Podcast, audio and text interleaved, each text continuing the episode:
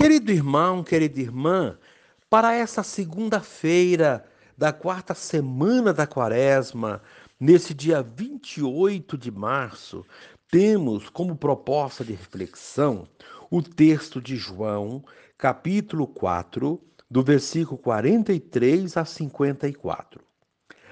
Naquele tempo, Jesus partiu da Samaria para a Galiléia. O próprio Jesus tinha declarado que um profeta não é honrado na sua própria terra. Quando então chegou à Galiléia, os galileus receberam-no bem, porque tinham visto tudo que Jesus havia feito em Jerusalém durante a festa, pois também eles tinham ido à festa. Assim, Jesus voltou para Caná da Galiléia, onde havia transformado a água em vinho. Havia em Cafarnaum um funcionário do rei que tinha um filho doente. Ouviu dizer que Jesus tinha vindo da Judéia para a Galiléia. Ele saiu ao seu encontro e lhe pediu que fosse a Cafarnaum curar seu filho que estava morrendo. Jesus disse-lhe: Se não virdes sinais e prodígios, não acreditais. O funcionário do rei disse: Senhor, desce antes que meu filho morra. Jesus lhe disse: Podes ir, teu filho está vivo. O homem acreditou na palavra de Jesus e foi embora. Enquanto descia para Cafarnaum, seus empregados foram ao seu encontro, dizendo que o seu filho estava vivo. O funcionário perguntou a que horas o menino tinha melhorado. Eles responderam: A febre desapareceu ontem pela uma da tarde. O pai verificou que tinha sido exatamente na mesma hora em que Jesus lhe havia dito: teu filho está vivo. Então ele abraçou a fé juntamente com toda a sua família. Esse foi o segundo sinal de Jesus. Realizou-o quando voltou da Judéia para a Galiléia. Palavra da salvação. Glória a vós, Senhor. Querido irmão, querida irmã, em vez de milagres, o evangelista João adota o termo sinais para designar os feitos extraordinários que Jesus realizou. Ao todo, ao longo do, de seu evangelho, João apresenta sete sinais. Recordemos que o número sete na Bíblia significa plenitude. Inicialmente, Jesus afirma que sem sinais e prodígios o povo não é capaz de acreditar. E ao ser interpelado por um pai aflito, Jesus, de forma simples, diz que a cura esperada já aconteceu. O pai da criança constata o que Jesus realizou e, por causa desse sinal, passa a acreditar. Os sinais realizados por Jesus têm, sim, caráter extraordinário, mas, sobretudo, pedagógico. Não tem valor em si o fora do normal, mas o que esse sinal pode provocar de adesão ao projeto proposto por Jesus. O dia a dia, sim, deve se tornar extraordinário e nos motivar a construir um mundo mais justo e fraterno, onde a vida de todos transborde. Querido irmão, querida irmã, todos precisamos da graça de Deus, do seu amor, do seu socorro. Herodes e seus funcionários não eram bem vistos pelos conterrâneos de Jesus, pois representavam a extorsiva arrecadação de impostos. Um funcionário de Herodes, de Cafarnaum, estava com seu filho à beira da morte. Foi atrás de Jesus para implorar que fosse até sua casa curar seu filhinho. Jesus o mandou de volta, dizendo que o filho já estava bom. Ele acreditou. Voltando, ficou sabendo da cura do filho. O funcionário, ao procurar e pedir a Jesus, mostrou-se humilde e confiante. Mostrou igualmente fé, crendo no que Jesus lhe dissera. A todos pode chegar a graça de Deus, contanto que encontre corações humildes, confiantes e cheios de fé. Querido irmão, querida irmã, a proposta do dia é rezar por alguém doente, exercitando humildade e fé. E reze assim comigo. Ó Mestre, movido pela fé, o funcionário real percorre longo caminho para te implorar a cura do filho. De imediato, o enfermo recupera a saúde e a fé do funcionário se estende a toda a família. Amém. Querido irmão, querida irmã, dando continuidade à reflexão da palavra de Deus, da liturgia dessa segunda-feira, da quarta semana da quaresma, nesse dia 28 de março, você poderá acompanhar na sua Bíblia os textos Isaías, capítulo 65, do versículo 17 a 21, João 4, 43 a 54, rezar o Salmo 29. Uma vez que você já ouviu a proclamação do Evangelho com a reflexão, você agora poderá acompanhar a leitura do livro do profeta Isaías e a continuação da reflexão aplicada à vida.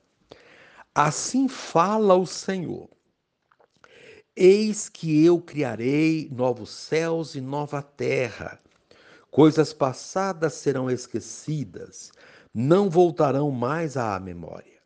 Ao contrário, haverá alegria e exultação sem fim em razão das coisas que eu vou criar. Farei de Jerusalém a cidade da exultação e um povo cheio de alegria.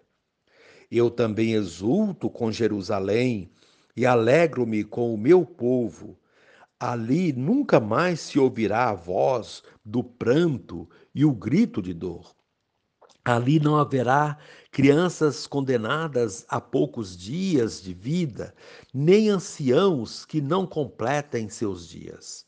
Será considerado jovem quem morrer aos cem anos, e quem não alcançar cem anos passará por maldito.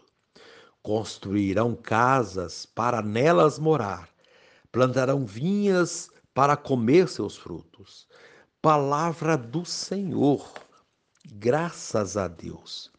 Querido irmão, querida irmã, a liturgia de hoje fala dos sinais de vida e de esperança próprios da semana que sucede o domingo da alegria, celebrado ontem.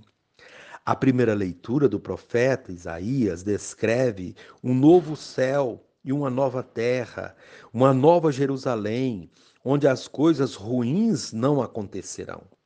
Sofrimento e morte não mais serão lembrados, porque terão fim, e haverá coisas boas para serem desfrutadas.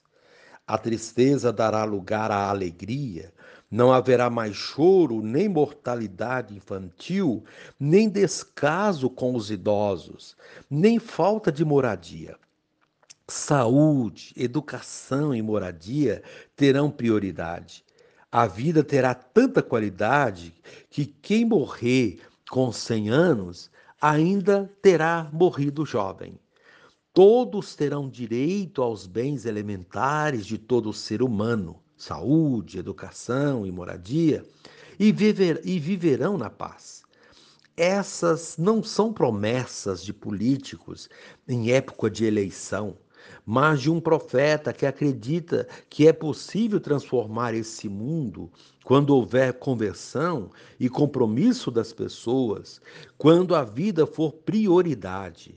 A vida do indivíduo, da comunidade, da sociedade e do planeta.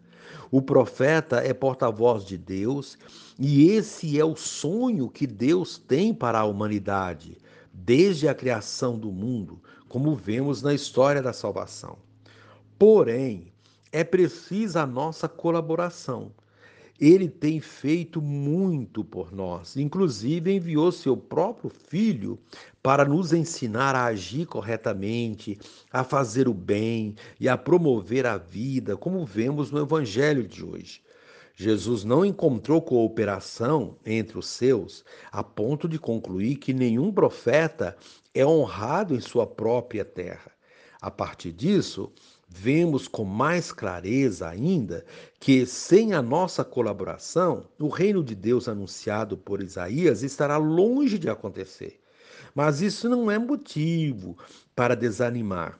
Jesus mostra que quando seguimos adiante, sem esmorecer, muita coisa boa pode ser feita.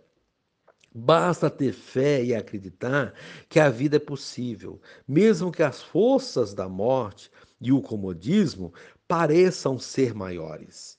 Vemos isso na sua ação na Galiléia. Os galileus acreditaram nele, o acolheram bem e assim abriram canais para que a graça de Deus e as transformações acontecessem. Essas transformações foram se expandindo à medida que as pessoas acreditavam. Foi assim em Caná da Galileia, onde ele transformou a água em vinho, e em Cafarnaum, onde curou o filho de um funcionário do rei que estava morrendo. A fé deste homem foi suficiente para ter o seu filho curado. Pela fé em Jesus, ele viu sinais, e isto foi suficiente para que ele e sua família abraçassem a fé em Jesus e se tornassem discípulos dele. Esse homem nos dá um grande exemplo de fé. É preciso acreditar para ver as coisas acontecerem. Sem fé, não podemos receber muitos milagres, nem ver grandes transformações. A fé de que fala a liturgia da palavra de hoje não é uma fé passiva, em que cruzamos os braços e esperamos as transformações ocorrerem. Ao contrário, é a fé que move, que nos leva ao encontro de Jesus, como levou o homem cujo filho estava gravemente enfermo. É uma fé que, que nos mobiliza, desinstala e nos tira do comodismo. É com essa fé que devemos chegar à Páscoa da ressurreição e vislumbrar este novo céu e esta nova terra anunciados pelo profeta Isaías. Querido irmão, querida irmã, reze assim comigo. Divino Espírito, faze-me compreender sempre mais profundamente a identidade de Jesus, servidor da vida, porém condenado injustamente à morte de cruz. Amém.